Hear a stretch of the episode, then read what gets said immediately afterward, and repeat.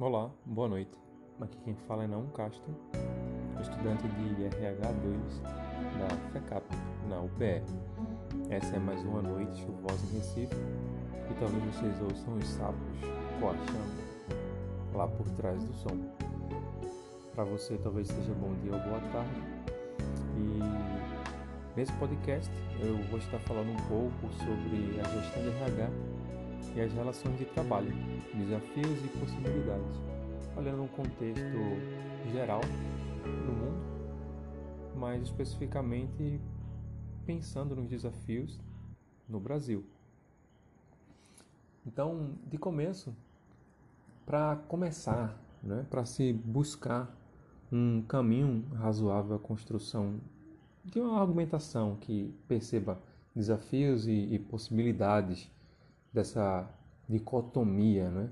gestão de RH, relações de trabalho, RH-RT, é importante evidenciar que as relações de trabalho elas desenvolvem-se e elas modificam-se ao longo dos anos. Assim como a gestão de RH, né? de modo que as mudanças ocorridas tanto no âmbito externo quanto no interno das organizações perpassa por, entre outras situações, pela forma em como estas acompanham a evolução cultural de determinado país. Em se tratando de cultura, tal temática ela alcança também estes locais de interação social que são as empresas. Então, a forma como se são geridas as relações de trabalho, deterministicamente elas vão influenciar os resultados não apenas daquelas, mas de como toda a economia em si vai funcionar até porque relações conflituosas elas afetam não apenas a, a produtividade, mas toda a eficiência da produção e a complexa teia da estrutura econômica de uma nação. Então, a lógica organizacional deve ser investigada, observando tanto o micro, pautada no embate histórico empregador-empregado e as disparidades que são encontradas nessa disputa, quanto o macro, com todas as alterações que se fizeram sentir na, dimensão produtiva, entre elas os conceitos de sucesso, que atualmente eles estão mais interligados a um equilíbrio pessoal profissional com a qualidade de vida, né, do que propriamente dito com os recursos financeiros. Então, a, a discussão sobre essas temáticas, bem como sobre competitividade, reestruturação produtiva, mercado, ela vai atingir de forma intensa o mundo do trabalho e da produção e vai impulsionar a, a reorganização e trazer consigo novos desafios à gestão como um todo, né? e particularmente aqui a gestão de recursos humanos. No Brasil, apesar de historicamente haver se relegado a, a funções de DP por diversas décadas e ainda por apresentar um desenvolvimento a certo modo incipiente num, num contexto geral, não que não hajam exceções, é, deve-se ter em mente que um processo de gerenciamento dos recursos humanos nas organizações tomou para si os holofotes, apresentando-se como um fortíssimo diferencial, né? para que se alcance ou se atinjam objetivos organizacionais. Então, longe de querer discursar sobre uma pífia aculturação, por assim dizer, ou tentar se aplicar por osmose ou de forma forçada experiências de outros contextos sociais, é válido sim que observem-se essas experiências para que se busquem encontrar pontos em comum ou chaves a serem viradas para que mudanças aconteçam. Né? Um exemplo importantíssimo a citar-se dessa relação né, do IRH-RT ocorreu em 2019 no Japão, na Microsoft. O Japão ele é um, um país que sofre com problemas derivados de excesso de trabalho. Ele vivenciou na empresa né, uma experiência em que os trabalhadores foram dispensados, vê que maravilha, de trabalhar em sextas-feiras, tendo como objetivo ajudar os colaboradores a encontrarem equilíbrio entre vida pessoal e profissional e, consequentemente, estimular a criatividade e produtividade.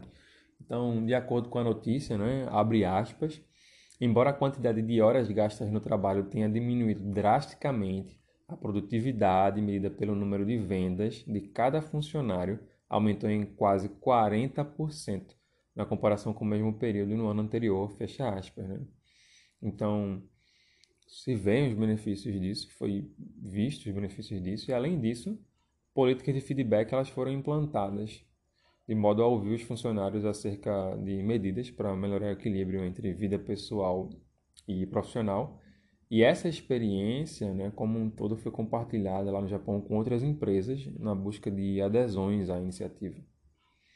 Um outro exemplo bem bacana a, ser citado é uma experiência é, repassada pela Dell com iniciativas né, que eles têm de felicidade no trabalho e respeito a pessoas, porque eles têm a crença de que times diversificados geram produtos e soluções inovadoras.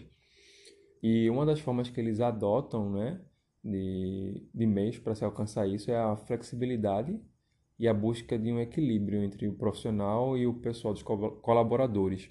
E o lema deles é: faça o seu melhor trabalho da maneira que é melhor para você.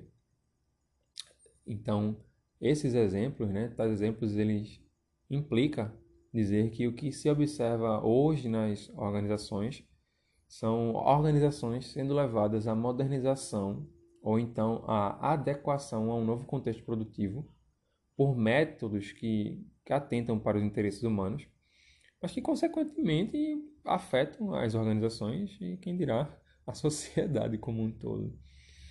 Então, diferentes mecanismos e ou ferramentas né, são utilizadas pela RH buscando, entre outras questões, a, melhor adequação das pessoas nas né, suas relações de trabalho.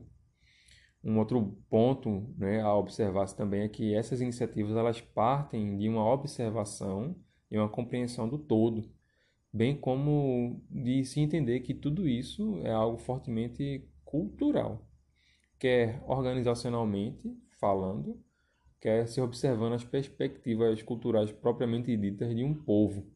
Né? E o fato é que, como tais questões se disseminam, e mais importante, né, a forma como os colaboradores se identificam com elas e as adotam, é que é algo importantíssimo, né? Entendimento também que essa deve ser uma construção diária e prática. No Brasil, né, por ser esse o nosso contexto, como eu havia dito inicialmente, talvez encontrar né, os pontos em comuns com nossa realidade e com tais experiências, né, bem como com tantas outras de sucesso, ou talvez mais ainda, né, com outras experiências que realmente se adequem ao nosso verde amarelo, à nossa situação real, talvez seja o maior desafio atual, né? Até porque, por se tratar de fator humano, a gente sabe que RH e RT nem sempre é preto no branco. Na verdade, quase nunca, né? Só que as possibilidades e as perspectivas que uma perfeita sincronia entre essas duas linhas elas trazem, né, podem ser realmente estarrecedoras.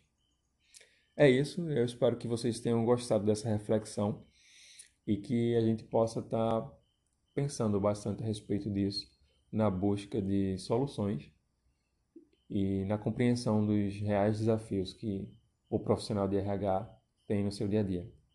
Muito obrigado.